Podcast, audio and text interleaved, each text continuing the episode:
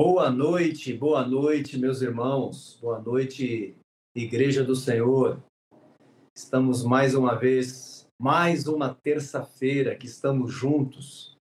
E quero dizer a vocês que para mim é um, uma alegria, um privilégio enorme em Deus de poder estar participando da formação desse conteúdo que será tem sido e seguirá sendo no futuro muito útil à igreja. Tem sido agora, os irmãos já têm experimentado isso, tanto nos encontros da casa, quanto nos encontros durante a semana, nas juntas e ligamentos. Tem sido útil à igreja e seguirá sim, será uma benção. Então, é uma alegria tremenda poder participar da formação desse acervo para edificação da igreja amada do Senhor. Hoje, dia 24 de janeiro de 2023. Nós estamos passando aí pelo oitavo ciclo, os primeiros passos no caminho. A lição de hoje é a lição 68, perseverar no partir do pão. Olha, estávamos há pouco aqui é, fazendo os últimos ajustes, conversando, alinhando o nosso entendimento e que bênção foi! Eu disse há pouco para o Mário que eu já me sinto alimentado pela, pela nossa conversa aqui, uma hora antes, uma hora e meia antes do nosso encontro, enquanto conversávamos sobre esse assunto. O que é a ceia do Senhor? O que é a ceia do Senhor para você? Quando você está no encontro com os irmãos, qual é tua atitude ao tomar a ceia do Senhor? Como você vai para o encontro da igreja na casa, é, com os irmãos? Como você vai? Com que atitude você vai quando você sabe que lá você vai partir o pão? Que atitude? Há uma atitude de reverência, de temor, de um momento solene na presença do Senhor? É, essa, essas perguntas serão respondidas hoje. É, queremos meditar nesse assunto e queremos que você venha conosco. Depois haverá, nós contamos com tua participação no chat, com as perguntas, para enriquecer ainda mais esse nosso tempo juntos. Afinal de contas, é um encontro da igreja. E eu quero chamar aqui para a sala meus amigos. Por favor, Jean, traga Mário Fagundes. Paulo e, e Manuel seremos nós hoje. Edmar ainda está gozando de alguns dias de canso, assim como Marcos. Eliseu, Eliseu nos pediu, Eliseu não estava bem de saúde hoje, nos pediu para descansar hoje, merecidamente. E o Mário, a, a turma está turma tá tirando teu couro, né, Mário? Tanto tempo. Graças a Deus. Não, mesmo. Marião sempre sem poder participar durante tanto tempo e agora é, é o Mário toda semana e hoje será o Mário será o responsável por compartilhar essa palavra tão importante para nós. Eu vou começar por você, Mário. Dá teu boa noite, uma saudação aos irmãos aí, por favor. Maravilha, boa noite, caravana maravilhosa. Jesus é bom, com grande esperança nessa noite de que o Espírito Santo de Deus ministre aos nossos corações e fiquemos mais cheios desta verdade e desta prática em nossa vida. Que Deus nos abençoe. Amém, amém. Evangevaldo, Evangevaldo, de, tá de camiseta azul marinho. Estou tentando lhe agradar, João. É. Não é só a mim, não. Boa noite, meus amados. Uma Essa grande alegria outra vez. É sempre bom poder compartilhar desse momento com vocês. Sabemos que gente muito querida de tudo que é parte desse Brasil e de outras partes do mundo participa conosco, nos acompanha nessa hora e pedimos ao Senhor outra vez que seja um tempo gracioso. No nome de Jesus. Amém. Amém. Amém. Manuelzinho, diretamente dos Estados Unidos. Fala, meu querido. Ô, Manuelzinho. Ô, João, Se o Edmar Você... demorar muito, ele vai perder o lugar, viu, meu querido? Você tá. Não, não, não, não. O lugar. Tá tirando bem de âncora aí, você está fazendo bem o serviço. O, o lugar. Não demora muito. Não, não, não. É, o Edmar, o Edmar, não. Eu, eu, eu tenho o prazer de substituí-lo, mas esse lugar, esse lugar é dele. Tá certo. Boa noite, gente. Boa noite, irmãos. Igreja linda. Tamo junto outra vez. Deus nos dê graça para derramar aquilo que já foi derramado sobre nós hoje à tarde, né? Que a gente Amém. É verdade, é verdade. O Senhor nos conduza, cheio de expectativa. Amém, amém, amém. Verdade, verdade. Estou com muita expectativa mesmo das coisas que o Senhor vai nos falar sobre esse tema, aclarar a nós e a igreja do Senhor que está reunida conosco nesse momento agora. E eu vou chamar o Jeanzinho. Cadê o Jean? Jean, semana passada não pôde estar, hoje, hoje ele está aqui, Jean. Diga, Jean. Também, é? Sim. E dê os seus recados sempre importantes aí, Jean. Estou de volta com muita alegria. Você que está assistindo a gente aqui sabe que precisa compartilhar com os irmãos. Tem um pessoal que está voltando de férias, está ainda no ritmo tranquilo, talvez não ficou sabendo que a gente não parou aqui no Fundamentos, que a gente cruzou esse final de ano aí, o janeiro também. Então, ajuda a gente a lembrar o povo que hoje tem live, que está ao vivo aqui. E é, pode usar o Instagram, o WhatsApp, o Telegram, enfim, tu usa tudo que você puder aí para ajudar os irmãos a saberem que a gente está ao vivo e para tratar desse tema tão importante também, que gera, gera muita controvérsia até é, no meio da cristandade mundo afora. Então, traz o povo para cá para falar do. É, o tema de hoje, João já falou: perseverar no partir do pão, a ceia do Senhor. Então, vamos falar sobre esse tema. Além disso, eu quero lembrar, eu vou ah, trazer um recado agora para o começo, é, que é um recado importante, por quê? Além de vocês serem é, compartilhadores do conteúdo aqui do Fundamentos e vocês se engajarem curtindo o vídeo, se inscrevendo no canal, tudo isso que você já sabe e muito provavelmente já deve ter feito. É, nesse final do ano, nesse período de férias, é, as contribuições financeiras caem bastante. Então eu quero lembrar você que o projeto precisa de ajuda também nesse sentido. É óbvio que tudo que sai do Fundamentos, todos os materiais que a gente divulga, é, são consumidos de maneira gratuita por todo mundo. Não tem nenhuma, nenhum conteúdo extra, nada, nenhum plus que a, a pessoa tem que pagar para ter acesso. Tudo que a gente produz é gratuito. Então, mas, obviamente, é, toda essa produção tem um custo e você pode ajudar a gente é, fazendo parte dessa cesta de contribuições para manter o Fundamentos no ar. Então, 100% desse recurso é usado apenas exclusivamente para manutenção do projeto. Então, é, eu quero trazer esse assunto para o começo aqui, porque eu sei que tem gente que às vezes no final precisa sair. Eu queria lembrar você disso, para você nos ajudar também contribuindo financeiramente. Acesse o site do Fundamentos, fundamentos.me ou fundamentos.me, para o Vanjo ficar feliz, e, e contribuir com a gente. Vai ser importante essa contribuição também. Amém. É, Jean, fica, fica conosco aqui um pouquinho, Jean. Eu quero pedir, eu queria pedir a você para que você orasse pelo Mário. Amém. Que o Senhor dê graça ao Mário para compartilhar, a nós para ouvir, aos irmãos também que estão nos, que, estão, que estarão acompanhando. Amém. Amém. Amém. Amém. Convido você que está com a gente aqui, todo mundo, a se unir nessa oração, pedindo ao Senhor para nos dar graça aqui. Vamos fazer uma oração conjunta. Amém.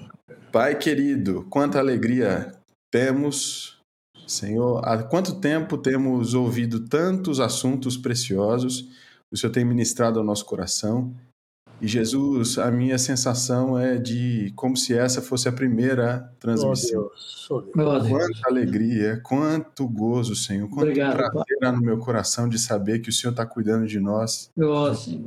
Está nos ajudando a não nos esquecer de coisas tão fundamentais e importantes oh. para a nossa fé. Amém, amém. Eu quero pedir a Ti que o Senhor nos ajude, mesmo com o uso da tecnologia, nos livre, Jesus, do, da dispersão na nossa mente Sim, de a gente ter uma, cabe... uma mente dispersa, ocupada com outras coisas, eu peço a Ti, Ajuda todos os meus irmãos que vão ouvir Amém, a Jesus. se concentrarem no que o Senhor tem para nos dizer hoje. Por favor, Pai. E que teu Espírito Santo também socorra e ajude o Mário a entregar a tua Sim, palavra Deus. em nome de Jesus. Nós pedimos a operação do teu poder, do teu, da- do teu Isso. favor sobre nós, em nome Por de favor, Jesus. Pai. Amém. Em nome de Jesus. Graças a Deus. Amém, amém. Obrigado, Jean. Mário, a graça do Senhor esteja sobre você, Amém. ungindo, ungindo tua mente e teus lábios para comunicar a palavra do que o Senhor tem para nós. Amém. Deus te abençoe. Amém, querido. Aleluia. Olá, queridos. Olá, queridas. O partir do pão, a ceia do Senhor. Creio que com o passar do- do- dos tempos, perdemos o sentido e o significado do que é o partir do pão, o que é a ceia do Senhor. Como ela está escrita em Atos 2,42, depois nós vamos ver esse texto, e em 1 Coríntios 11, versículo 20. Os dois textos mostram uma prática diferente da usual em nossos dias. Mas Deus, em sua infinita misericórdia, no seu amor, na sua bondade, está nos ajudando a resgatar a importância desta prática. Pode ter sido perdida, mas ela está sendo achada, está sendo encontrada, está sendo valorizada, está sendo compreendida, entendida e praticada. Então, gostaria de falar sobre este assunto com vocês em forma de perguntas e respostas, usando alguns textos da Escritura que irão, aos poucos, nos esclarecendo com respeito a estas perguntas. A primeira pergunta que eu tenho é: quem estabeleceu o partir do pão, a ceia do Senhor? Estou usando esses dois termos, o partir do pão e a ceia do Senhor, porque em Atos 2,42 fala o partir do pão. E em 1 Coríntios 11, 20 fala a ceia. E depois Paulo discorre sobre a ceia do Senhor. Então, vamos usar ou o partir do pão ou a ceia do Senhor, qualquer um dos dois, ah, as duas formas está correto. Quem estabeleceu então o partir do pão? Quem estabeleceu a ceia que nós participamos e que nós vivemos hoje em dia? Gostaria que o Jean colocasse, por favor, querido, o texto na tela de Lucas, capítulo 22, versículo 14 ao versículo 20. E nós vamos conversar um pouquinho sobre esse texto da Escritura. Chegada a hora, pôs-se Jesus à mesa, e com ele os apóstolos. E disse-lhes: Tenho desejado ansiosamente comer convosco esta Páscoa, antes do meu sofrimento. Ele já tinha comido duas antes com eles. E ele diz assim: Tenho desejado ansiosamente comer convosco esta Páscoa, antes do meu sofrimento, pois vos digo que nunca mais a comerei, até que ela se cumpra no reino de Deus. E, tomando um cálice, havendo dado graças, disse: Recebei e reparti entre vós. Pois vos digo que, de agora em diante, não mais beberei do fruto da videira, até que venha o reino de Deus. E tomando um pão, tendo dado graças, o partiu e lhes deu, dizendo: Isto é o meu corpo oferecido por vós. Fazei isto em memória de mim. Semelhantemente, depois de cear, observe, semelhantemente, depois de cear, tomou o cálice, ele já tinha tomado o cálice antes, tomou o cálice, dizendo: Este é o cálice da nova aliança no meu sangue derramado em favor de vós. Tenho desejado ansiosamente comer convosco esta Páscoa, aqui essa, esse desejo ardente no coração do Senhor, essa expectativa, essa esperança que ele estava, esse momento que ele estava ali de comer esta Páscoa, é porque algo tremendo iria acontecer ali. Ele fala antes do meu sofrimento. Ele sabia que ele iria para a morte, mas era a última Páscoa que ele participaria com eles e haveria uma mudança fortíssima. Quem estabeleceu? Ele estabeleceu a Páscoa. E a mudança que ele faz está lá no versículo, quando nós, nós lemos ao versículo 20, quando ele diz assim: semelhantemente, depois de Sear tomou o cálice, dizendo: Este foi um momento histórico, ele está mudando algo. A Páscoa era feita em, em lembrando da saída do Egito. Agora ele está estabelecendo uma nova aliança. Desejei ansiosamente, eu esperei ansiosamente esse momento com vocês. É uma mudança. Ele vai fazer uma mudança e diz assim: Este é o cálice da nova aliança no meu sangue derramado em favor de vós. E pouco antes ele disse: Fazei isto em memória de mim, quando ele fala do pão. Então, nesse exato momento, nessa Páscoa, o Senhor estabeleceu a ceia, estabeleceu o partir do pão. E já não era mais, a partir daquele momento que ele, que ele foi para o sacrifício, a partir dali, não era mais em lembrança do Egito. Ele estabeleceu a ceia, ele estabeleceu aquilo em memória dele, um memorial sobre ele, aquilo que ele estava fazendo, uma nova aliança no seu sangue. Então, quem estabeleceu o partir do pão? Quem estabeleceu a ceia? O próprio Senhor Jesus. Depois, quais foram os elementos que Jesus usou? Vamos pegar três textos da Escritura. Quais são os elementos para participar da ceia que estão na ceia do Senhor e que estão no partir do pão? Mateus 26, 29, vai aparecer aí para nós. Marcos 14, 25, Lucas 22, 18. E temos aqui assim, Mateus 26, 29. E digo-vos que desta hora em diante não beberei deste fruto da videira, até aquele dia em que eu hei de beber novo convosco no reino de meu Pai. Em Marcos 14, 25 diz: Em verdade vos digo que jamais beberei do fruto da videira, até aquele dia em que eu hei de beber novo no reino de Deus.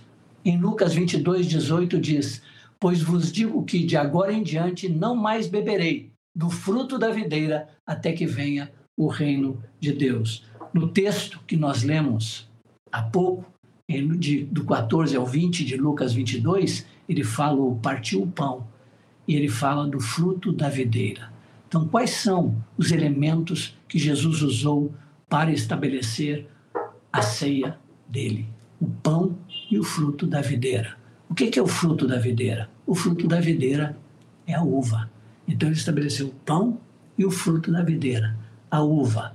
E aí estão os dois elementos que não podem ser trocados, não podem colocar outra coisa no lugar, o ser pão e o fruto da videira um para comer e o outro para beber. Esses foram os elementos que o Senhor estabeleceu para chamar de a ceia em memória dele, ou o partir do pão, como está em Atos capítulo 2. São esses dois elementos, o pão e o fruto da videira. Qual a importância que a igreja do primeiro século deu ao partir do pão? A ceia do Senhor. Nós encontramos em Atos 2, 42 e 46. Por favor, Jean. E perseveravam na doutrina dos apóstolos e na comunhão, no partir do pão e nas orações. E no 46 diz: diariamente perseveravam. Olha só, no 42 diz: perseveravam em quatro coisas: na doutrina dos apóstolos, na comunhão, no partir do pão e nas orações. No 46 diz: diariamente perseveravam unânimes no templo, partiam pão de casa em casa e tomavam as suas refeições com alegria e singeleza de coração.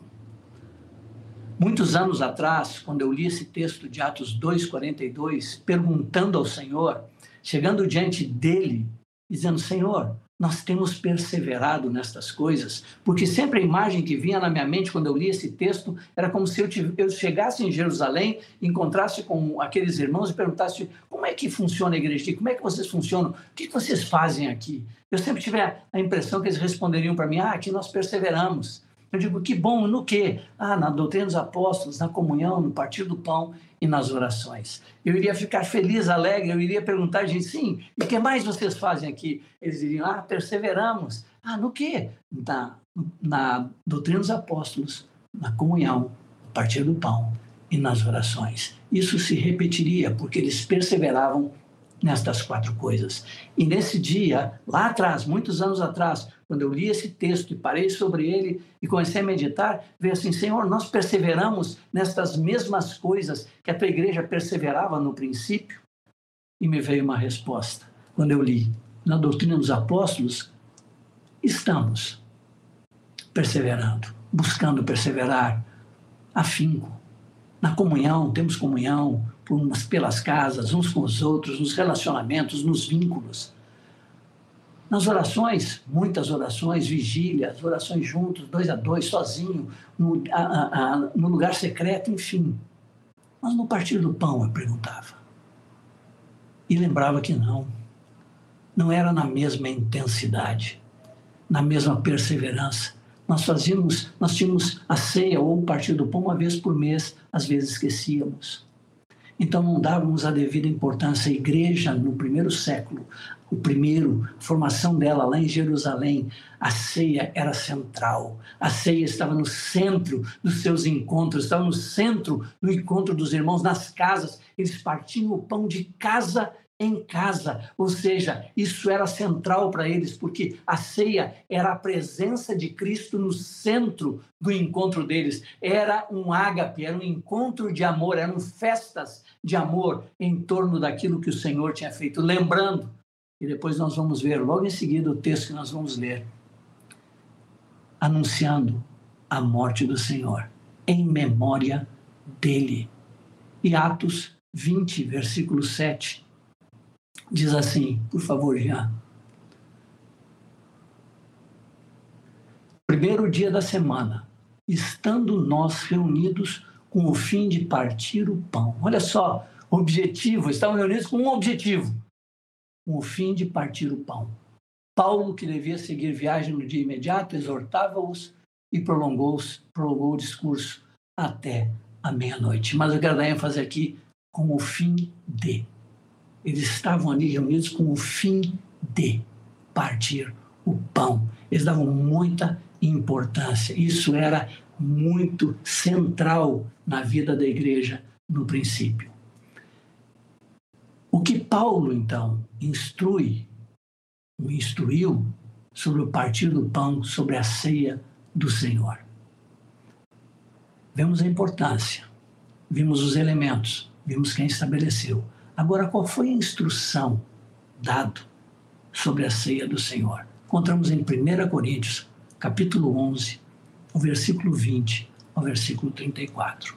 Peço paciência para vocês, nós vamos analisar esse texto, vou deixar ele na tela, eu vou discorrer algumas coisas sobre ele. Peço a paciência de vocês, atentamente para o texto, para que Deus nos instrua através da sua palavra está em 1 Coríntios, né, capítulo 11, versículo 20. Eu vou abrir aqui a minha Bíblia para acompanhar. Me perdoem aí. Quando, pois, vos reunis no mesmo lugar, não é a ceia do Senhor que comeis. Me parece então que quando eles se reuniam, a ceia estava presente. Mas aquilo que eles estavam fazendo, ele está dizendo: vocês pensam que é a ceia, mas não é a ceia. Quando, pois, vos reunis no mesmo lugar, não é a ceia do Senhor que comeis. Por quê? Porque ao comerdes, cada um toma antecipadamente a sua própria ceia. E há quem tenha fome, ao passo que há também quem se embriague. Não tendes, porventura, casas onde comer e beber? Ou menosprezais a igreja de Deus e envergonhais os que nada têm? Que vos direi? Louvar-vos-ei nisto? Certamente não vos louvo. Ele está falando que não era a ceia do Senhor, mas que eles tinham, como nós vemos em Atos 2, no versículo 40 e, e foi o versículo de 42 a 47, e vemos que diariamente eles perseveravam no tempo e partiam o pão de casa em casa e tomavam as suas refeições com alegria e singeleza. Eram duas coisas: partir o pão e tomar as refeições com alegria e singeleza de coração. Paulo está dizendo que não era a ceia do Senhor que eles estavam fazendo, porque eles tinham o hábito de comer juntos também, mas eles estavam embolando tudo fazendo tudo de uma como se fosse uma coisa só, me parece aqui. Então, não tendes porventura casa onde comer e beber? Ou menosprezais a igreja de Deus, envergonhados que nada tem? Que vos direi, louvar-vos-ei? Nisso certamente não vos louvo. Aí ele vai entrar aqui quase com um ritual. E Paulo, para mim, era o, o, o homem que mais quebrava tradições. E de repente, quando ele fala da ceia, ele traz uma solenidade, ele traz uma seriedade sobre ela. Ele diz assim: Porque eu recebi do Senhor o que também vos entreguei, que o Senhor Jesus, na noite em que foi traído, tomou o pão e, tendo dado graças, o partiu e disse: Isto é o meu corpo que é dado por vós. Fazei isto em memória de mim. Por semelhante modo, depois de haver ceado, tomou também o cálice, dizendo: Este cálice é a nova aliança no meu sangue. Fazei isto todas as vezes que o beberdes em memória de mim. Ele está falando que recebi do Senhor. Sobre o quê? Sobre a ceia que o Senhor estabeleceu. Nós vemos lá no início. Quem estabeleceu a ceia? O Senhor. Quais foram os elementos? Pão e o fruto da videira. Depois, qual a importância que se deu para isso? E nós vemos a importância que foi dada para isso. E aqui ele está estabelecendo o que eu recebi do Senhor. O que foi que eu recebi do Senhor? Que o Senhor Jesus, na noite em que foi traído, tomou o pão e, tendo dado graças, o partiu e disse: Isto é o meu corpo que é dado por vós. Fazei isto em memória de mim. Por semelhante modo, depois de haver ceado, tomou também o cálice, dizendo: Este é o cálice, este cálice é a nova aliança no meu sangue. Fazei isto todas as vezes que o beberdes em memória de mim, em memória dele. Paulo está trazendo de volta aquilo que o Senhor estabeleceu, esclarecendo a igreja e dizendo para ela no versículo 26: Porque todas as vezes comerdes esse pão e beberdes o cálice, anunciais a morte do Senhor até que ele venha. Ele está dando o sentido de quando estamos participando. Uma das coisas do sentido da ceia é que nós anunciamos a morte do Senhor até que ele venha. Anunciamos a sua morte, mas esperamos a sua vinda. Então ele está dizendo porque todas as vezes que comerdes este pão e beberdes o cálice, o que acontece? Anunciais a morte do Senhor até que ele venha. A pergunta que surge era: era em memória de quem? É em memória de quem a ceia? A resposta é: de Jesus. Outra pergunta: quando participamos dela, anunciamos o que? A morte do Senhor, até que ele venha. Ou seja, é a morte passado, mas esperando a sua volta. Anunciamos isto todas as vezes que participamos, todas as vezes que comemos o pão, todas as vezes que bebemos o cálice. E ele continua dizendo: Por isso, aquele que comer o pão ou beber o cálice do Senhor indignamente será réu do corpo e do sangue do Senhor. Examine-se, pois, o homem a si mesmo, e assim coma do pão e beba do cálice. Pois quem come e bebe sem discernir o corpo, come e bebe juízo para si.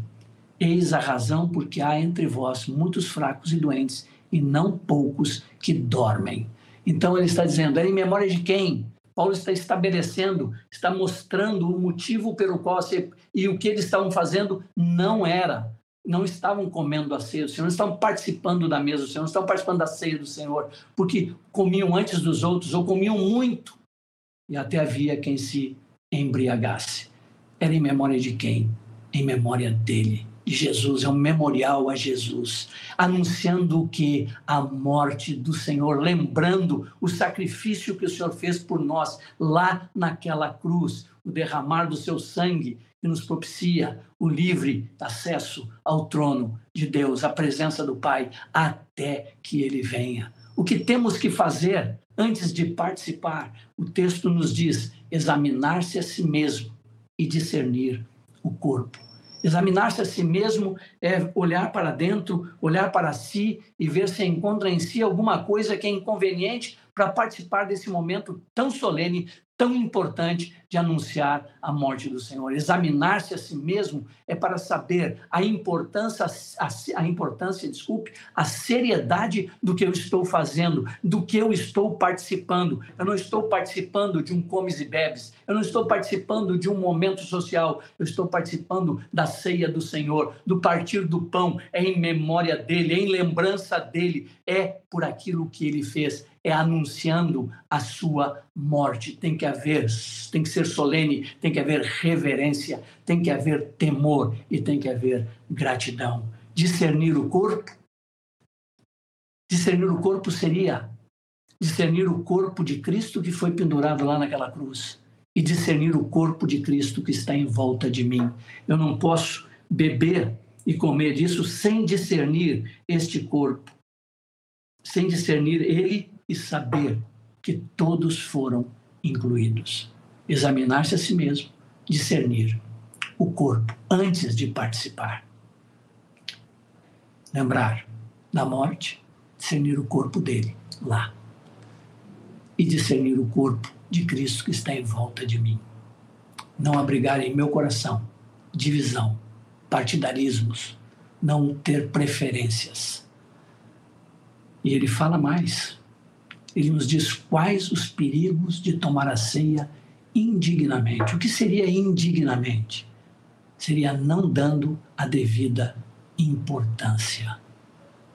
Ele fala que aquele que tomar a ceia indignamente se torna réu do corpo e do sangue do Senhor. Por isso estou falando do corpo dele lá, na cruz, réu do corpo e do sangue do Senhor. Come e bebe juízo para si, porque come de uma forma irreverente, come de uma forma não solenemente, come de uma forma assim, de qualquer maneira, participa de qualquer jeito, come e bebe juízo para si, porque é algo sério, algo estabelecido pelo Senhor algo que ele deu sua vida e disse: Este é o sangue da nova aliança, esta é a nova aliança pelo meu sangue. Quando beberdes, fazei isto em memória de mim, lembrando tudo aquilo que eu fiz, anunciando a minha morte até que ele venha. Quando não se quando se participa de uma forma como ele estava vendo que os coríntios estavam participando, ele diz: se torna réu do corpo e do sangue do Senhor. E em vez de estar tá comendo vida, come e bebe juízo para si. E ele fala as consequências. Fracos, doentes e os que dormem. E a palavra os que dormem se refere à morte. Então é seríssimo toda esta participação, todo este momento da ceia do Senhor. E nós podemos lembrar quem estabeleceu o Senhor, quais foram os elementos, o pão e o fruto da videira, qual a importância que a igreja deu no primeiro, primeiro século, em memória de quem? De Jesus. Quando participamos dela, anunciamos o que? A morte e a volta do Senhor. O que temos que fazer antes de participar? Examinar-se a si mesmo e discernir o corpo. Depois, quando os irmãos entrarem, nós vamos explicar um pouquinho mais sobre esse discernir o corpo e também sobre tomar indignamente, se tornar réu do corpo de Cristo. E quero terminar, queridos, meus amados, fazendo as considerações, algumas considerações finais aqui. Primeiro, não é uma refeição. Nós partimos o pão e podemos tomar nossas refeições com alegria e singeleza de coração. Mas uma coisa é uma coisa, outra coisa é outra coisa. Não é comer, ah, encher, não. São dois elementos: o pão e o fruto da videira, que usamos especificamente para ceia do Senhor, do Senhor, anunciando a sua morte, até que ele venha, em memória dele. Segunda coisa que eu quero, outra consideração que eu quero fazer: esperamos uns pelos outros. Não pega o, o, o pão e pega o, o, fruto da videira e já come e joga por cima como se fosse, uh, há pouco falávamos disso, como se fosse uma, um, um comer algo, qualquer coisa. Não, não, não, não, não. Esperamos uns pelos outros, todos juntos, solenemente, diante da mesa do Senhor, em memória dele, lembrando, anunciando a sua morte até que ele venha. Então esperamos Aí vamos comer o pão. E depois vamos beber o cálice, o fruto da videira. Outra consideração: quem pode participar do partir do pão da ceia do Senhor?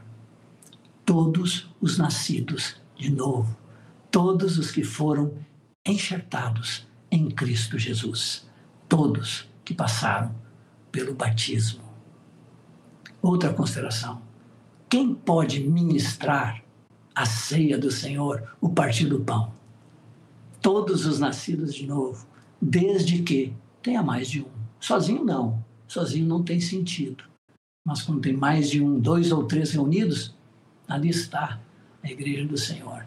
Algumas vezes, posso dizer muitas vezes, eu e minha, minha esposinha amada, ceamos, os dois em memória dele, lembrando o que ele fez, anunciando a sua morte até que ele venha, lembrando que ele fez uma nova aliança.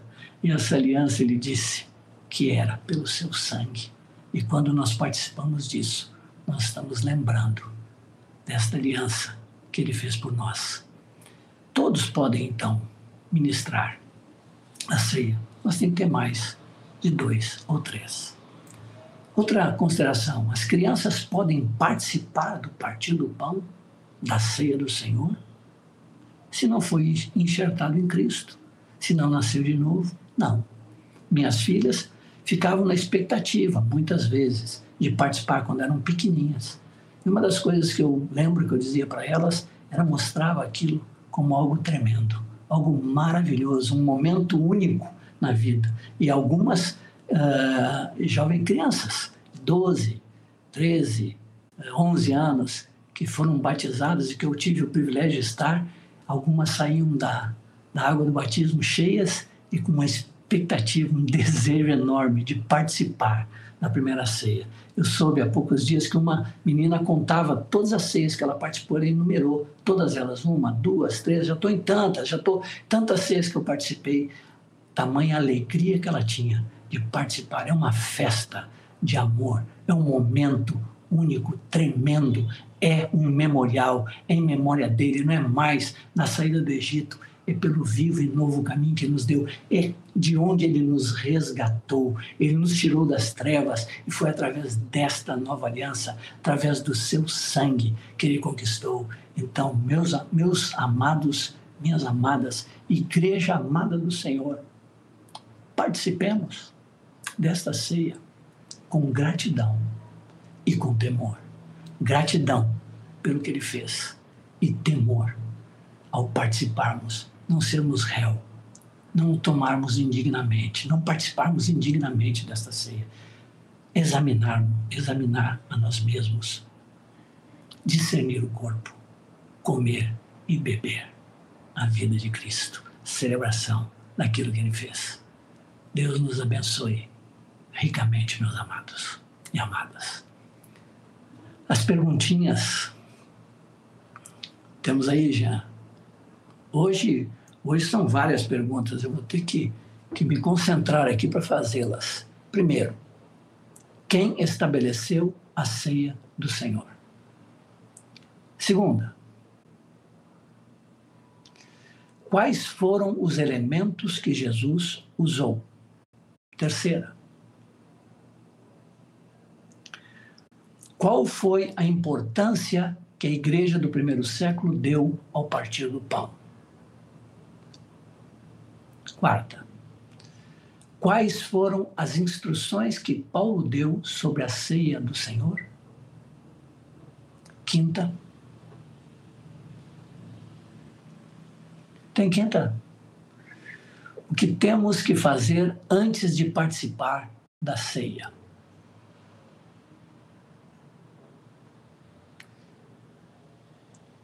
Quais os perigos de tomar a ceia indignamente?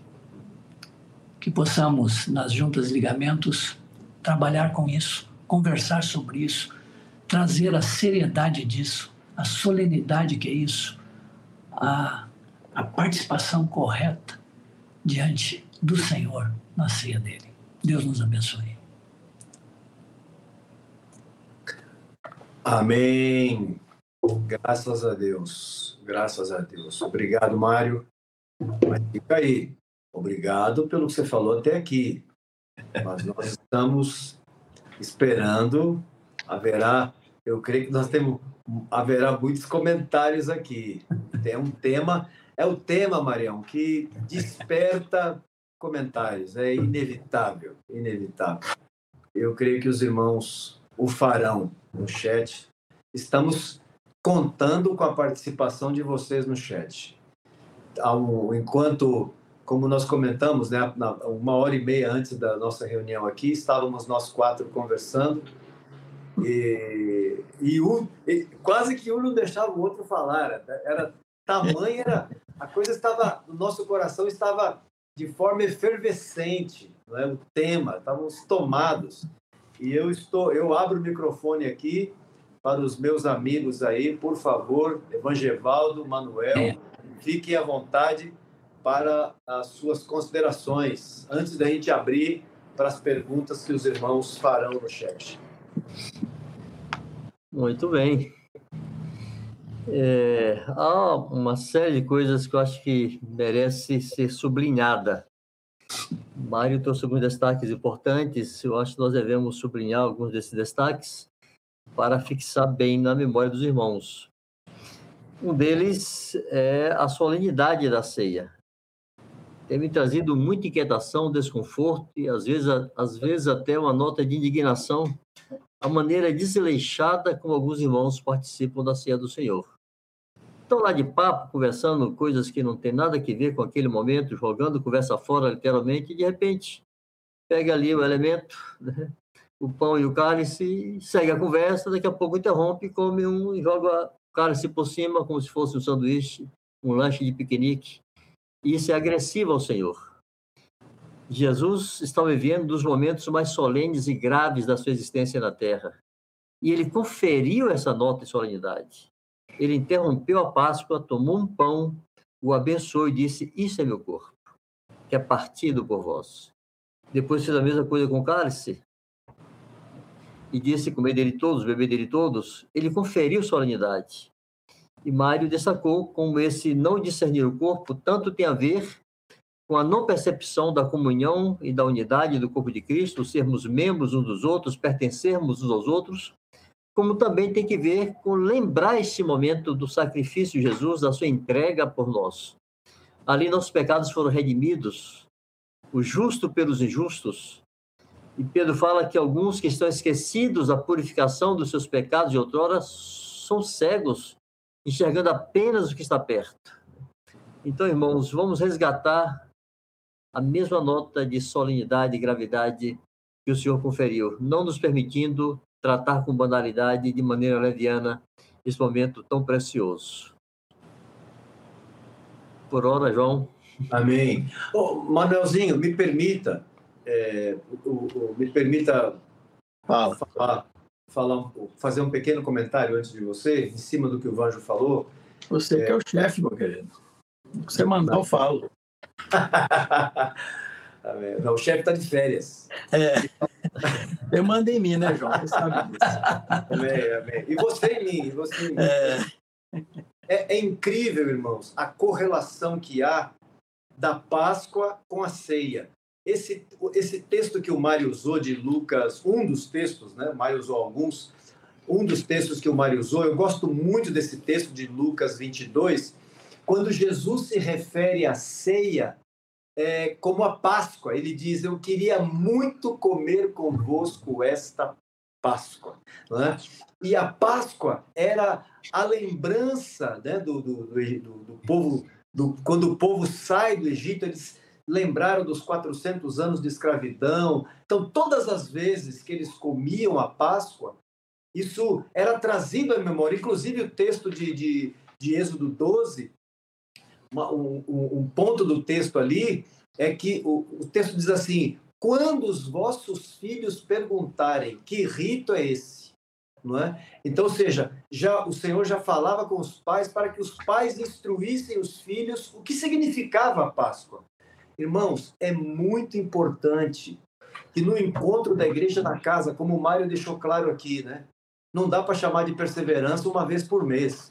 Então, eu lembro aqui em São Paulo, a primeira vez que o Mário compartilhou essa palavra conosco aqui, e nós fazíamos uma vez por mês, nós tomamos, uma, nós tomamos a decisão de, de fazer, e, e graças a Deus temos feito assim até hoje, de partir o pão em todos os encontros da igreja na casa e, e, e também dar liberdade aos irmãos para que durante a semana, no, nos encontros Amém. da Junta de Ligamento, se, tendo pelo menos dois, né, Mário? Como você disse, tendo pelo menos dois de partirem o pão. Mas uma, uma coisa muito importante é nesses encontros que tem pequeninos, explicar aos pequeninos o que é aquilo.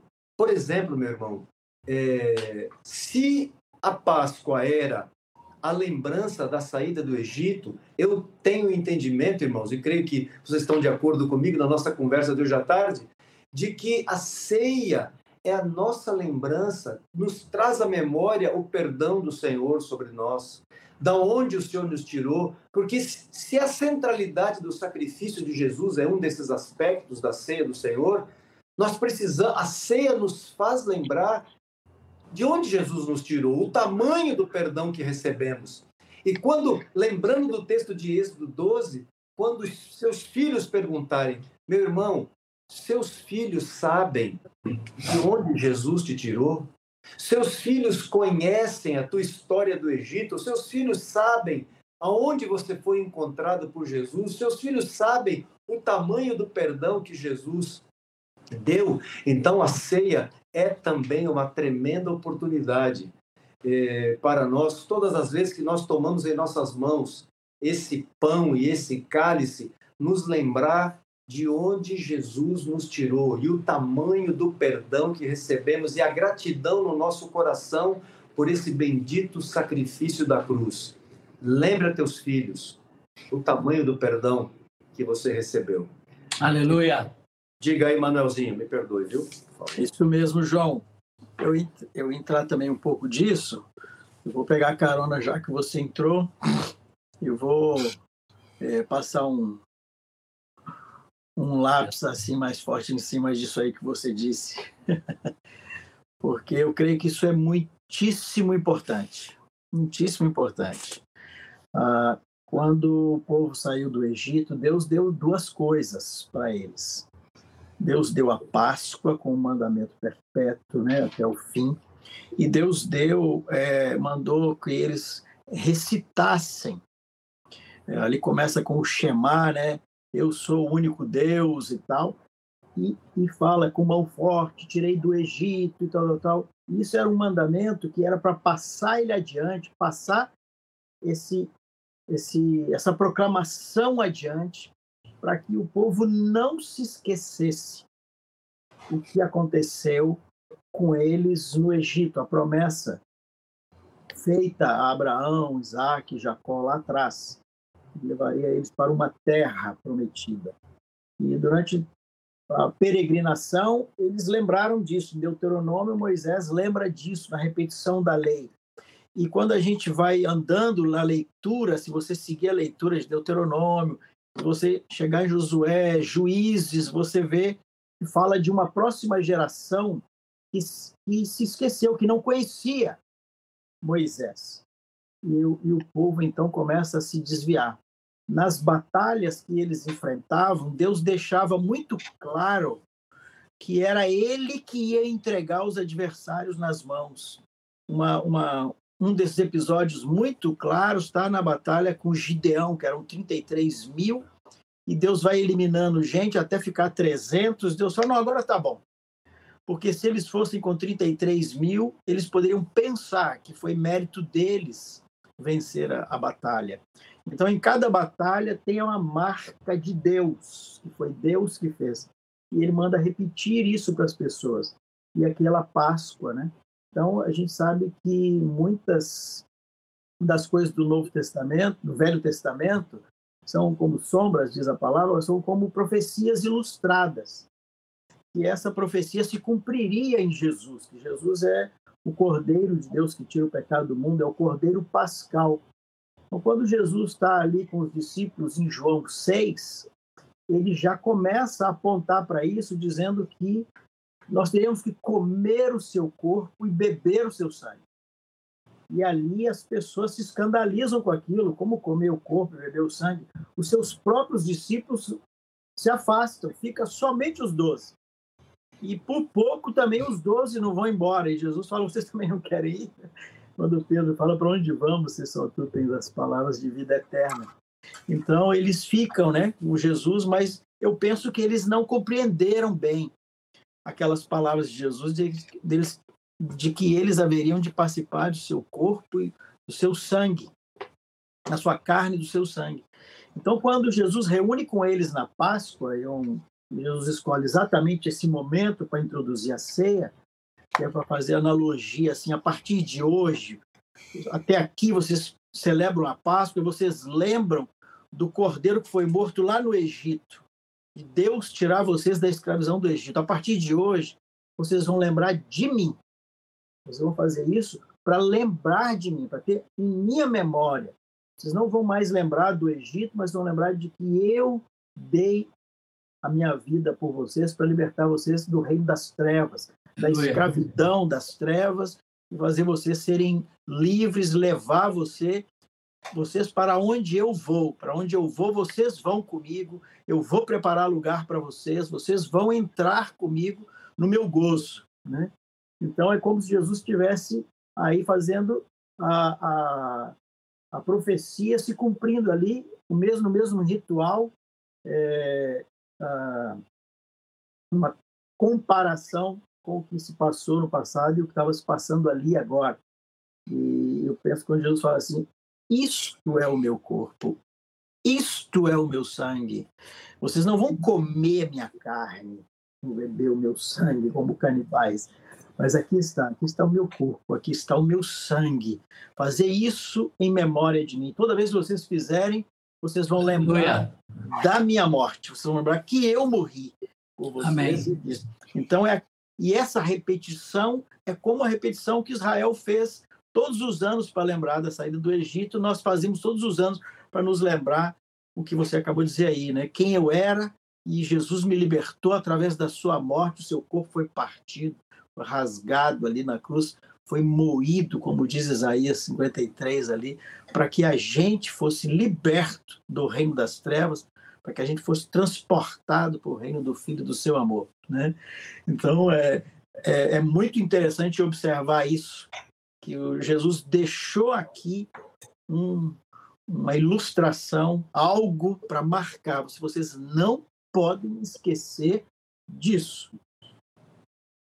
Amém, Manuelzinho. Amém. É, meus amigos, companheiros, é, há, uma, há uma, uma pergunta aí no, que está pairando aí no chat aí. E eu vou hum. pedir para que o, o Mário dê início a essa, ao esclarecimento disso aos irmãos, a questão do fruto da videira, meus amigos. E eu, eu passo a palavra para você, Mário. Esse fruto da videira, como é que era isso? Esse fruto da videira tinha álcool, não tinha? Como é que era? Era o, era o, como é que era esse vinho? Né? Tinha álcool, não tinha? Como é que é isso? Por favor, Mário. Depois, Vanjo, se quiser seguir também no comentário, porque eu creio que é uma dúvida que me parece que está na cabeça dos irmãos aí no chat. A pergunta que não quer calar. Ponto. Era vinho, não é vinho? É com vinho, é sem vinho? Usa vinho mesmo? É só vinho, não usa vinho? O que, que é esse fruto da videira? Esse É bendito fruto da videira. Quanto mais bíblico você quer ser, mais dúvidas parece que surgem. Jesus usou fruto da videira, e o fruto da videira é uva. Da uva você extrai suco, o suco, você extrai o vinho fermentado, a uva fermentada acaba dando vinho com álcool. Então, o que acontece? O Senhor falou de fruto da videira. Esses, a uva produz esses dois tipos de, de, de, de suco, o suco e o vinho. Então, nós não vamos ah, dogmatizar em cima de um. Nós vamos, nós vamos ser firmes no fruto da videira, que é uva. Não pode usar pêssego, não vai botar jaca, vai botar outra coisa. É a uva. É o que é feito da uva.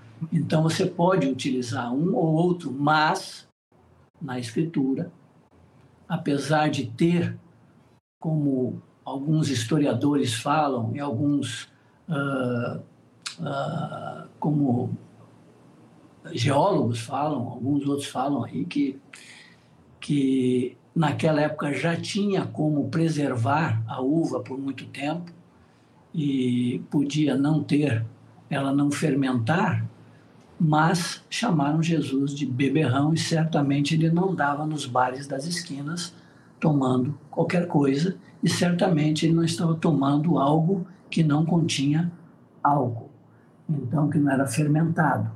E ele participou de três Páscoas com os discípulos. É, isso foi que ele participou, as três que ele participou com eles, né? Mas ele participou de outras, mas as com eles foram três Páscoas que ele participou, se eu não estou enganado. E depois fala em 1 Coríntios capítulo 11, onde nós lemos, que fala que um povo que se embriagam. E a palavra embriago ali é metio, parece, se eu não me engano, e no, no original, e significa bêbados. Eles ficaram bêbados na ceia.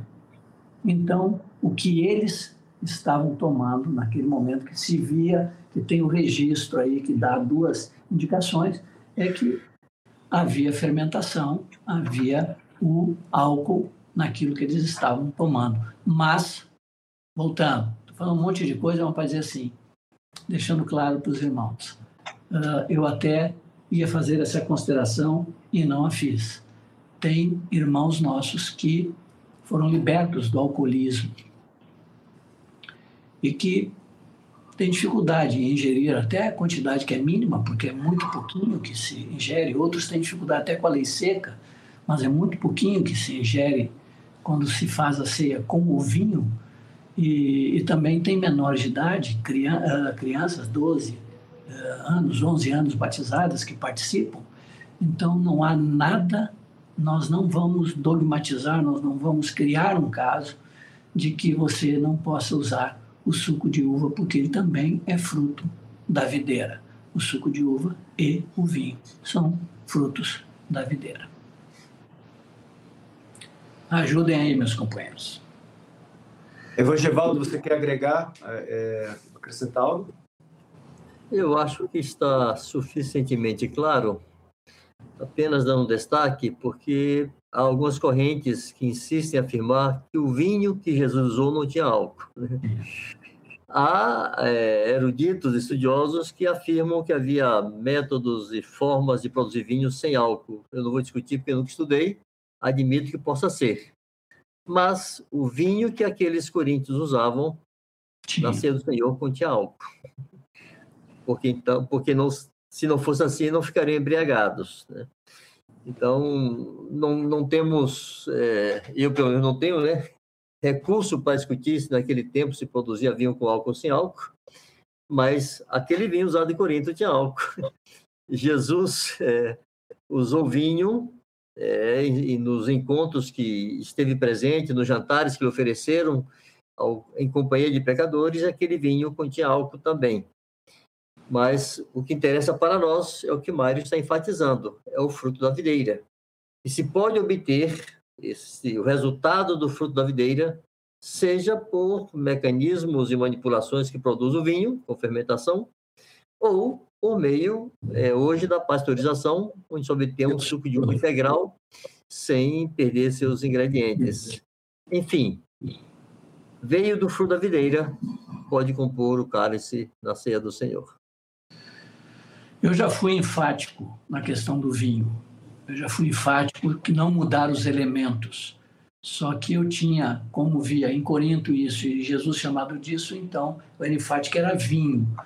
Mas quando Jesus fala, nos três evangelhos, ele fala fruto da videira, eu tenho que então entender que eu não posso enfatizar e dizer que é só isto. Eu tenho que dizer que o que ele está dizendo que não vai beber até que venha no reino do Pai é o fruto da videira. E aí o Vanjo explicou aí também. Manuelzinho, você quer agregar um pouco, alguma coisa mais nesse ponto? Não, podemos andar para frente. Ok.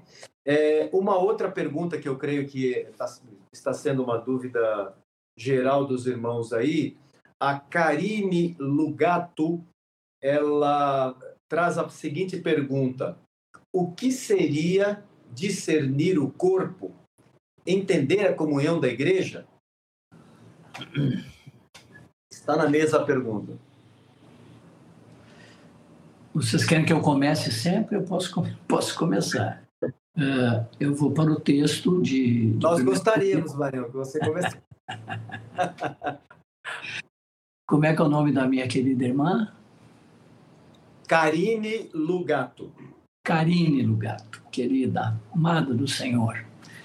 Karine, o contexto que está inserido esse essa expressão discernir o corpo está em 1 Coríntios capítulo 11. Se você viesse, como já tratamos antes, conversando um pouco antes, você vai ver que Paulo está discorrendo sobre algumas situações de discordâncias e até no capítulo 11 ele vai falar sobre partidarismos. De, ele está falando de alguns que comiam antes do que os outros, ou comiam muito e não deixavam para os outros, ou alguns que não tinham o que comer eles não repartiam. Ele está falando sobre isso. E dentro desse contexto que eles estão ali vivendo, ele fala sobre a ceia, como já discorri antes, ele faz um, quase um ritual que recebi da parte do Senhor, e quando ele termina de dizer tudo que ele recebeu da parte do Senhor, ele vai dizer assim, ele diz assim, porque, depois ele diz por isso, depois ele diz examine-se, e depois ele diz eis a razão. Quando ele fala do que eles estavam, a prática deles, que não era a ceia do Senhor que eles estavam tomando ou comendo, ele vai e diz assim: O que eu recebi do Senhor é isso aqui.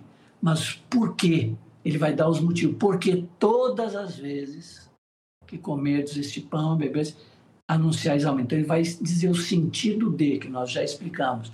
Por isso, ele vai dizer: aquele que comer o pão, beber o cálice indignamente, será réu do corpo e do sangue do Senhor. Que ele fala para que, que significa essa ceia, a seriedade que ela é. Depois, examine-se.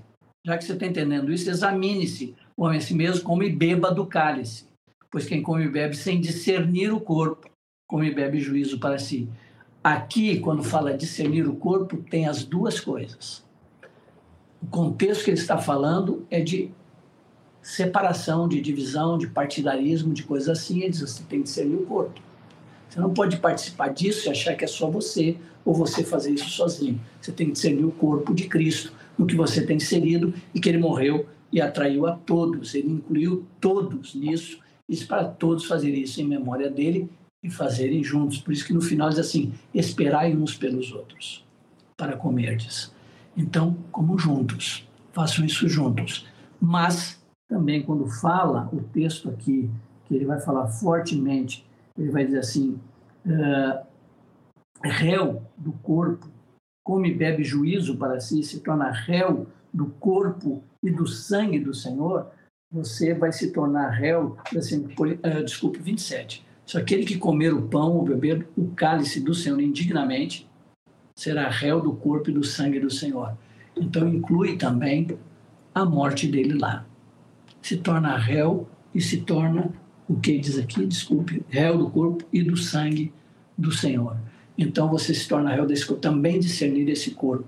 entender o que aconteceu lá. Quando você estiver participando dessa ceia, entender o que aconteceu lá, para você não ser réu do corpo e do sangue do Senhor, não comer juízo para si, você tomar da forma que o Vanjo há pouco enfatizou, você não tomar, eh, eh, porque é consequência, quando fala assim, discernir o corpo, a consequência é tomar juízo para si. Ou seja, o que, que significa? Você participar levianamente desse momento, não discernindo aquilo que foi feito, o preço que foi pago e a inclusão que ele fez de todo o corpo de Cristo. Tá? Se posso te ajudar, poderia ser ajudado dessa forma. Manuel, Vanjo, querem agregar, agrifar uma coisa aqui? Só uma coisinha nesse primeiro aspecto que o Mário está falando, do discernir o corpo e o contexto que as pessoas não discerniam, né, que eram uma só família, como em Atos 2 nós vemos, né, em Atos 2 nós vemos eles sendo um mesmo, de fato, ali. E já em Corinto, como a coisa já era mais complicada. Então, então eles já não estavam vivendo aquela plenitude que a igreja em Atos 2 viveu ali. E por isso Paulo está mandando aquela carta fazendo essa correção. E eu, eu, eu gosto de comparar esse texto uh, de Coríntios 11, 1 Coríntios 11, com Isaías 58. Porque o Isaías 58, uh, ah, o profeta falando em nome de Deus ali, ele diz a mesma coisa, dizendo assim, sobre o jejum. E ele fala, e eles jejuavam, mas eles desprezavam o próximo.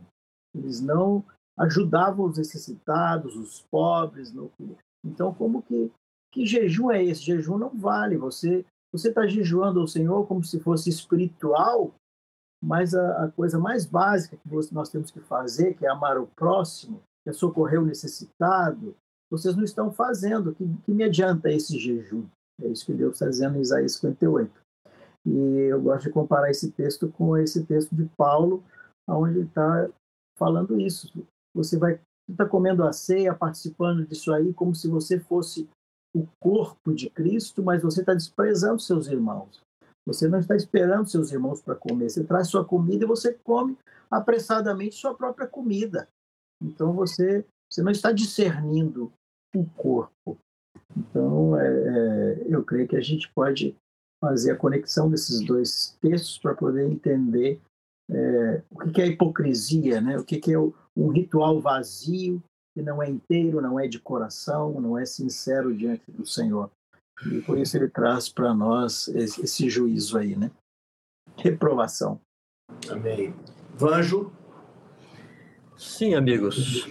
É, queria pegar a ponga desses comentários e já acrescentar umas duas ou três respostas, outras perguntas foram surgindo aí.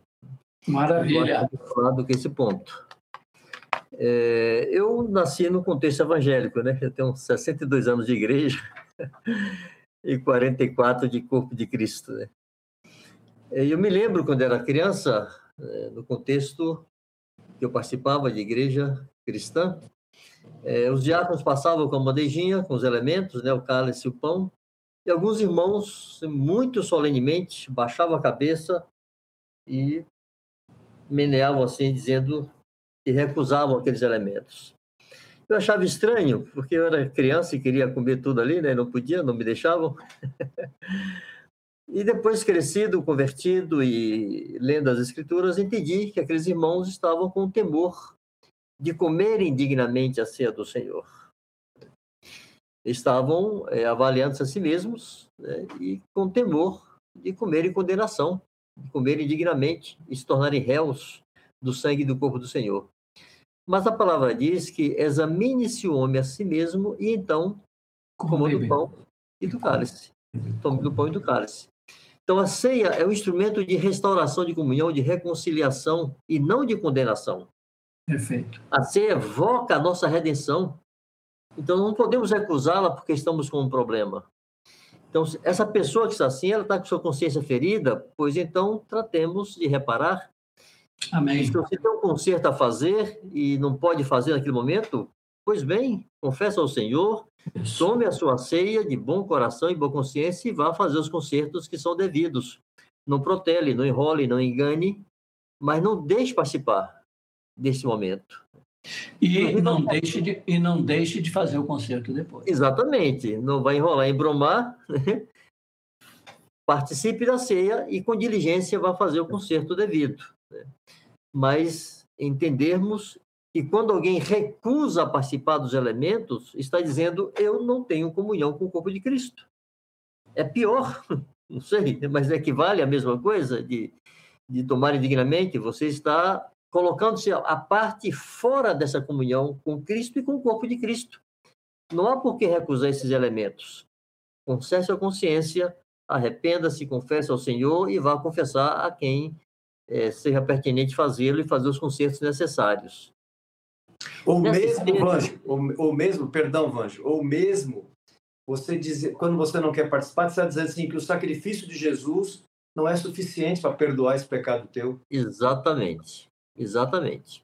Então, lembrar que a ser instrumento de restauração e reconciliação e não de condenação, porque evoca a morte do Senhor em nosso favor e a remissão de nossos pecados. Nessa esteira aqui, irmãos, se me permitem, há uma pergunta sobre se alguém disciplina pode participar da ceia naturalmente. Se está em disciplina, é porque está em comunhão. Se não estivesse disciplina, pecando e não recebendo disciplina, foi excomungado, está fora da comunhão com o corpo. Excomungado é fora da comunhão, né? Extra comunhão, não participa da comunhão. Então, se alguém está em disciplina, é que sujeitou-se ao corpo de Cristo, porque aceitou ser corrigido, está perfeitamente em comunhão e pode e deve participar da ceia do Senhor. Um filho, quando é disciplinado em casa, não deixa de ser filho por isso. Né? Um filho de Deus, quando é disciplinado na casa de Deus, não deixa de ser filho de Deus por causa dessa disciplina. Então, por favor, amados, alguém disciplina deve ser animado a participar da ceia, levado a estar presente e participar desse momento tão gracioso de comunhão entre os santos e com o Senhor. Amém. Obrigado, Vanjô. Inclusive, meus amigos, é, a, grifando, seguindo, eu quero continuar aí junto com vocês, grifando esse outro aspecto, porque historicamente, Mário, foi muito importante você, você no seu comentário, você abordar esse outro aspecto de se tornar réu, do, não só do corpo, mas do sangue do Senhor. Então, esse texto de Coríntios 11, ele está falando, como o Manuel abordou também, está falando da comunhão da igreja? Sim, mas também está falando do sacrifício de Jesus. Esse corpo também se refere a esse sacrifício que foi oferecido na cruz. Isso. E eu creio, meus amigos, que historicamente eu creio que algo que não nos ajudou e que fez com que a ênfase fosse voltada tão somente para a nossa relação como igreja é os cânticos que nós cantávamos sempre, no, sempre não, mas normalmente durante a ceia. Somos corpo e assim bem ajustado, como é precioso, irmão, estar bem junto. Não que não, são cânticos maravilhosos que Deus inspirou irmãos a escreverem e devem ser cantados. Mas eu tenho para mim, irmãos, não cantados no momento da ceia, tem que ser cantado quando precisar fazer um concerto com o irmão. Você tem um problema com o irmão e você vai consertar, cante esse cântico com ele. Porque você olha os hinos do passado, Evangelvaldo, remetendo lá o nosso passado lá na igreja evangélica, né? entre nossos queridos, os queridos irmãos batistas lá, olha os hinos que nós aprendemos, todos os hinos que santos do passado é, é, escreveram, todos eles, quando se referem à ceia, eles não falam da nossa relação como irmãos. Esses hinos falam do sangue de Jesus, do sacrifício de Jesus, falam do perdão, não é? é que eu, o, o, o, o cérebro hino, né? Alvo mais que a neve. Aleluia. Fazendo uma menção, não é? Porque alguém um dia desse disse uma tremenda de uma bobagem sobre esse hino, porque o hino, na verdade, faz uma menção ao Salmo 51, pelo amor de Deus, não é? Então, esses hinos do passado, eles reforçavam esse aspecto do sacrifício de Jesus, desse sacrifício que foi feito na cruz, não é? E, remetendo a ele. E, é, e, e, por isso, como o Vanjo está dizendo, tem que ser algo solene, porque nós estamos ali lembrando disso, do perdão que recebemos, da importância desse sacrifício na nossa vida. Diga, Mário. Sublinhando essa parte aí, eu fui aqui no texto de examine-se. E a ceia, o Vange falou, a ceia, a restauração de comunhão, restauração de tudo, ela tem esse aspecto na ceia. Ele faz parte, nós, nós examinamos o coração para ver isso. Mas a palavra examinar, examinar, examine-se, pois o homem é a si mesmo, para reforçar a resposta pré-irmã do discernir o corpo, a palavra aqui é dar valor, é testar, examinar, provar, verificar, ver se uma coisa é genuína ou não, como meta, reconhecer como genuíno depois de exame, aprovar, julgar valioso. É como que você está participando de algo levianamente, não examine-se para entender o que você está participando e depois de examinar-se, entender que o que, do que você está participando é valioso, é tremendo o que aconteceu, coma e beba neste sentir, desta maneira. Aí fala, logo em seguida vem o texto de pois quem come e bebe sem discernir o corpo. Examine-se o homem, come e beba do que? Do, do pão e do, do, do fruto da, da videira. Então, examinar-se é dar o devido valor, é ver se você está participando com o valor devido, com, a, com, a, com o entendimento. Aí você tem que discernir o corpo, pois quem come bebe sem discernir o corpo, come e bebe juízo para si. Aí entra o contexto segundo que nós falamos do discernir esse corpo, o que é que Cristo fez, examinar-se para participar com a seriedade devida desse momento. Um pedido, nunca mais. Em nome de Jesus, pela graça do Senhor, participe da ceia do Senhor levianamente, sem atentar bem, sem examinar-se, sem lembrar o que ele fez, sem anunciar a sua morte, sem a esperança de que nós vamos anunciar até que ele venha, para não comermos e bebermos juízo sobre nós, para não sermos réus do sangue, do corpo nem do sangue do nosso amado Jesus, para que não haja entre nós nenhum fraco, nenhum doente e nem alguém que venha a perecer por isso. Amém. Tem duas lembranças, duas. Você ia falar algo, Vanjo? É só uma pergunta, está sendo repetida aqui, duas perguntas, João, Sim. sobre mulheres e sobre a criança ah, eu, ia, eu, ia, eu ia mencionar essa das mulheres. Você pode, por, por favor, Vanjo, eu vou, eu vou trazer a pergunta e você. A pergunta da Sandra Márcia. Boa noite, meus pastores amados. A ceia do Senhor pode ser realizada por mulheres, caso não tenha um homem presente? As mulheres fazem parte do corpo de Cristo, tanto quanto. Pois é, isso. Foram remidas, ficadas. A, a, a ceia não é um exercício de autoridade. Não há por que ser praticada apenas com presença de homens. Por favor, é meus irmãos, reúnem-se, reúnam-se, celebrem a ceia do Senhor, alegrem-se. Aleluia! Amém. Toda a liberdade. Estão reunidas, podem partir o pão, por favor, e beber do cálice. É, o Elton, o Elton Rumas, é, o Rumas, não sei como é que se pronuncia, ele, ele não faz uma, uma pergunta dele é, é, é uma pergunta muito boa e, e que nos anima. É, Pode-se fazer a ceia em família, marido e mulher em casa, devido à dificuldade de reunir com os irmãos por conta da distância? Olha, é, é bom estar com os irmãos, mas se você pode partir o pão com a sua família, o Elton, por favor, faça isso. Bom demais. Diria, diria o Edmar, bom demais. Bom demais. E Elton, se você consegue reunir com o corpo, não impede você fazer a ceia com a tua esposa. As duas, uma não é excludente da outra. Você pode, até com os filhos que estão no Senhor, em casa, pai, mãe, filhos, todos no Senhor, partir o pão. Seria maravilhoso. E nós fizemos isso algumas vezes. E foi bom demais. Estão perguntando aqui, meus irmãos, se a ceia é um mandamento. Está na mesa. Começamos falando da prática. Jesus disse: Isso. isto em memória de mim. Todas as vezes que. Ele não diz assim, toda vez você come e faça isso. Ele diz, todas as vezes que comerdes e beberdes, fazer isso em memória de mim. Não é um mandamento, mas é uma prática. Tem uma, há, há um lembrete, um lembrete, uma advertência de Jesus. Isso. por favor, façam isso. Isso. É, porque ele disse sobre, e foi comentado aqui, acho que por Eliseu, por Mário, em uma das lives passadas, sobre oração, sobre jejum.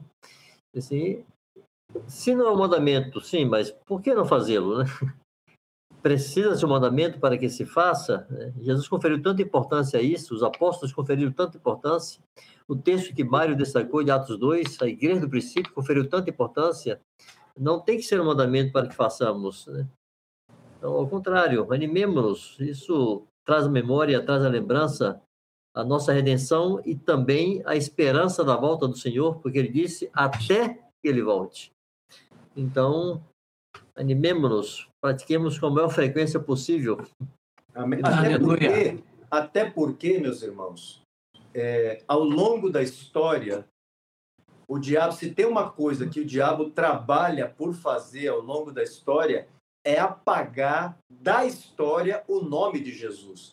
E eu Isso. creio que uma das razões pelas que, que Deus estabeleceu para que o nome de Jesus seja constantemente lembrado é todas as vezes que você e eu comemos do pão e bebemos do cálice.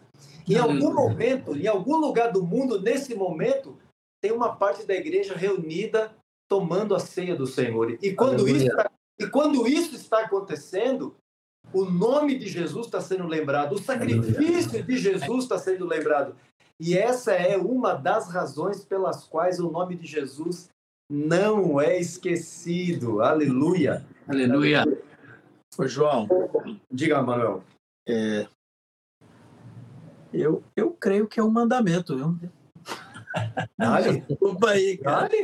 Dale. Dale. Fica à vontade, grife. Até porque eu faço essa analogia com a Páscoa, né, que foi um Sim. mandamento perpétuo para que não se esquecesse mesmo. E eu creio que, que é um mandamento. E Jesus fala, façam isso, né? Assim, fazer isso. Ele, ele, ele manda fazer isso. Ele, ele não é uma sugestão, não. Eu acho que ele manda fazer isso, sim, porque e por essas razões que você falou aí, que eu creio, João. Uhum. Porque é, não pode ser esquecido. Isso tem que ficar marcado. Não pode ser esquecido isso. E, e se a gente não anuncia a morte, se a gente não faz isso, de geração em geração, a tendência é que isso se perca. E eu creio que se Jesus tivesse vindo hoje, ele mandava a gente filmar tudo e guardar. Ou ele nos entregava um, um livro de fotos. Assim, aqui, ó guarda isso aí, mostra para os seus filhos, passa para frente. Como não tinha isso, ele, ele, ele instituiu a ceia, falou: vocês passam isso para frente, para que vocês não se esqueçam disso, nem as próximas gerações. Até que eu venha. Até que eu venha. Eu creio que é para a gente fazer sim. Para mim tem peso de mandamento. Amém. Amém, mano. Tá dito. Tá dito, é isso aí. Pronto. Nós, nós aqui, todos cheios de cuidado, o Manuel é amém. Ficou logo. Como eu Mas, recebo, né? Eu, eu amém, recebo assim. amém. Amém, Manuel. Tem uma pergunta aí, Vanjo. É, eu vi aqui que aqui nos comentários aqui, é, eu não sei se você responde ou Manuelzinho, a respeito de criança com alguma é, limitação, algum tipo de, de necessidade especial.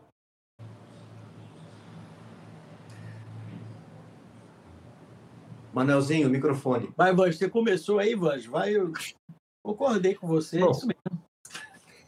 É, eu penso que essa, essa criança, eu entendo a preocupação da mamãe, né, uhum. desse filhinho que não poderia ser batizado por limitação, uma deficiência mental, é, mas se ele não tem compreensão para o batismo, tampouco teria para a ceia. Né? Uhum. Ele está na condição de inocente, como qualquer criança, com a diferença que ele continuará inocente a despeito da idade cronológica.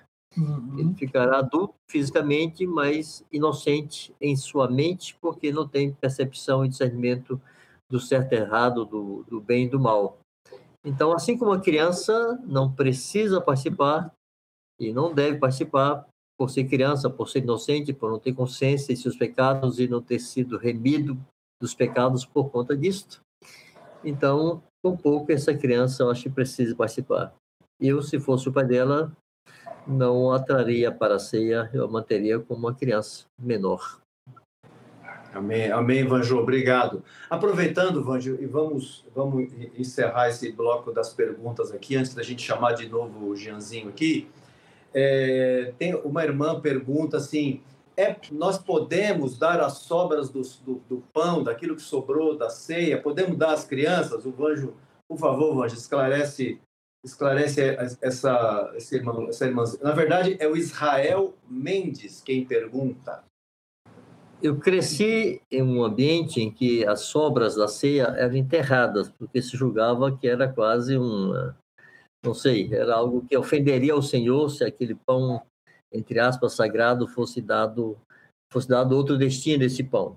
Para mim, isso envolve um misticismo que a Bíblia não confere. Jesus, enquanto comia a Páscoa dos judeus com seus discípulos, e ali havia pão, havia é, vinho e havia outros elementos que compunha ali a Páscoa, né?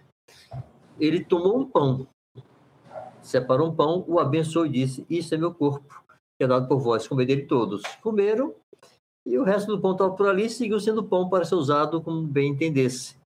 Então, é, não penso que devemos estar conferindo essa nota demasiadamente mística, né? Comeu-se, acabou-se, o pão está ali, é pão, faça-se o que julgar mais próprio. Né? Amém. Amém, Vanjô. É, irmãos, agora para fechar, porque o Osias me pega e me coloca no final agora uma pergunta que não tem como ficar sem resposta. Obrigado, viu, Osias? É... é uma pergunta que não tem como deixar para trás ela. Qual a principal diferença da ceia católica e a praticada pelos cristãos? pelos cristãos evangélicos, né? Pelos isso, não católicos. evangélicos, é. E os católicos se, de, se declaram isso. cristãos também? É isso, é verdade, está certo. Corrigindo. Você termina? Eles também se consideram católicos, é verdade. Cristãos. Vai, Vanjô. Sou eu, é? Pode ser você. Pode ser você. Manuel pediu para começar. Ele falou: eu começo e você termina. Ah, então, tranquilo, tranquilo. Qualquer então vai, Manuel. responder aí. Vai, Manuel. Quer ir, Vande? Pode ser, tanto faz. É, Você já estava na agulha aí, são, eu teria coisa a complementar amigos, depois. Eles são tão amigos e ficam um trocando. Tá, já eu começo, o Vande termina, vai. Que coisa isso, isso. Isso, aqui a, a fé católica, né? Ela tem um, um, os seus sacramentos e um deles é a chamada comunhão, que é aquela hóstia e o vinho, né? E, e, eles creem numa doutrina chamada transubstanciação, né? É, é a mudança de substância, né? Uma transformação de uma substância. Então, aquela hóstia, aquele pão, ele, quando o padre abençoa, por isso que eles contam quem, quem vai comer, quem não vai comer, conta tudo, conta, bota ali. O padre, quando abençoa, aquilo se transforma no corpo de Cristo mesmo, e quando ele é colocado na sua boca, você está comendo o corpo de Cristo. Tem, inclusive, uma orientação para você não mastigar, né? porque aquilo é o corpo de Cristo e ela vai se dissolver e tal. Então, aquela sobra agora, o corpo de Cristo tem que pegar aquilo, guardar, ele guarda naquele naquele cofrinho que tem atrás dele ali no, no santuário lá deles. Então, eles têm essa fé de que pela oração aquilo é transformado no corpo de Cristo.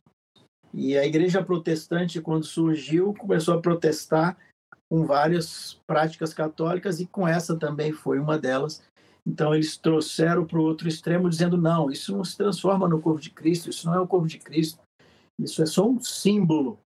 Então eles foram de um extremo assim, muito rigoroso, que é o da Igreja Católica, crendo literalmente que aquilo se transformava no corpo de Cristo, para praticamente banalizar e dizer: não, isso é um símbolo, isso é só um pedacinho de pão, isso não é nada. Então, é só para lembrar, é só memória e tal.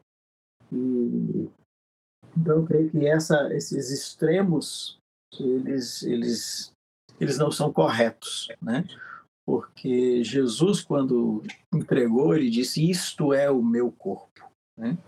Então, lógico que aquilo não se transforma no corpo de Cristo, mas é, tem algo mais do que um pedacinho de pão ali.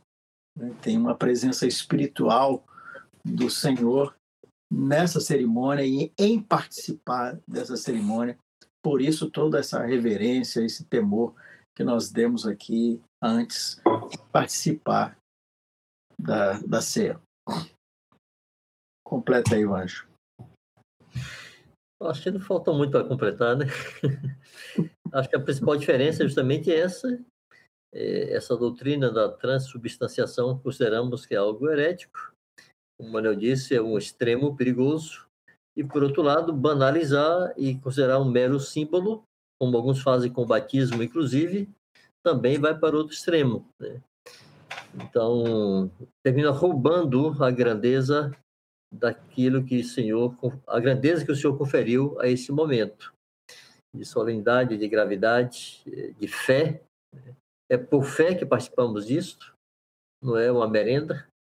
Então, há um valor espiritual que não deve ser ignorado, mas tampouco esse pão se transforma no corpo de Cristo e o cálice se transforma no sangue de Cristo como uma substância química, né? Então, isso não faz sentido. Amém, amém, Evangelho, amém, Manuel. Você quer agregar algo mais, Mário, sobre isso? Não, não tranquilo? É... Irmãos, é... o ponto é, igreja, não dá para chamar de perseverança uma vez por mês, é... a cada dois meses. É, perseverar, estar junto, e pode partir o pão, fique livre para partir o pão.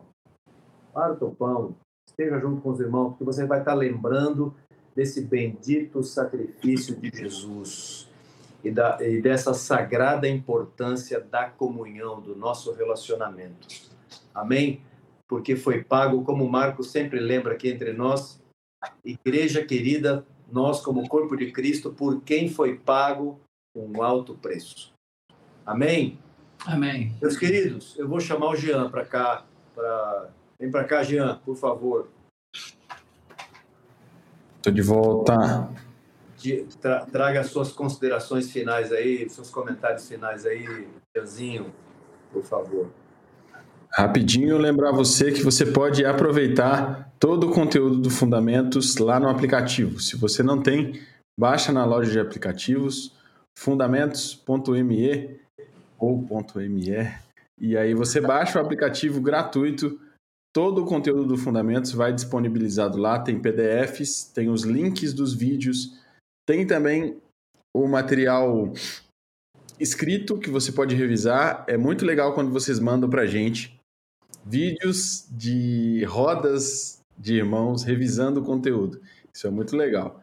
É... Além disso, você pode aproveitar as plataformas de áudio. Então você pode ouvir as palavras que são compartilhadas aqui pelo Spotify, pelo Google Podcasts, pelo Apple Podcasts e pelo Deezer também. Está fazendo alguma coisa, quer enquanto é, é, trabalha ou enquanto dirige, quer ouvir apenas, não consegue ver o vídeo, pode colocar ali e acompanhar o Fundamentos. Lembrando também que tem uma lista de vídeos curtos com as palavras principais. Você pode usar isso para enviar para o pessoal vocês viram que aqui no canal, né, no YouTube e no Instagram também, a gente está soltando vídeos curtos, vídeos com trechos pequenos de um minuto, dois minutos. Então você pode usar isso também para enviar para a família, para os amigos, enfim, às vezes tem algum teaser ali, algum corte que é interessante, que faz as pessoas pensarem. Aproveita para usar esse material. Você sabe que você que está aqui com a gente é muito importante a propagação desse conteúdo aí para para todo canto, tá? Você nos ajuda demais. Um dos alvos do Fundamentos é fazer essa palavra chegar ao maior número de pessoas. E, por fim, reforçando aquele recado do começo, você também pode contribuir financeiramente para tornar o projeto cada vez mais perene e melhor. Todo recurso arrecadado é usado para a manutenção do projeto e, por fim, confere se está inscrito e se deu joinha no vídeo. Ó, fui rápido, hein? Aleluia. Obrigado, Jean. Irmãos, que coisa linda esse encontro de hoje. Que tempo rico. Graças a Deus. Graças a Deus.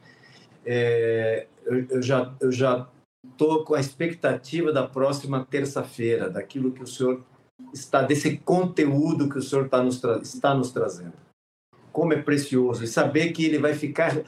Igreja do Senhor, que coisa preciosa é saber que ele vai ficar registrado. Registrado. E você vai poder consultar. Você vai poder ouvir quantas vezes você quiser, ler, porque vai ter um PDF. Olha eu fazendo o papel do Jean e do Alemão aqui vai ter um PDF que você pode imprimir, você pode ler no aplicativo ou pode imprimir. Riquíssimo. Graças a Deus por isso. Nos vemos, se assim o Senhor nos permitir, nos encontraremos novamente na próxima terça, às 20 horas e 30 minutos. Um beijo grande a toda essa igreja querida por quem foi pago um alto preço. Tchau, querido. Boa noite, amados. Boa noite. Tchau, tchau.